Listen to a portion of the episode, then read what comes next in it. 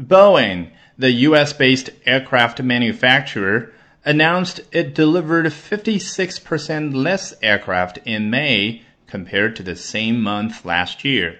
Also, the plane maker won no orders.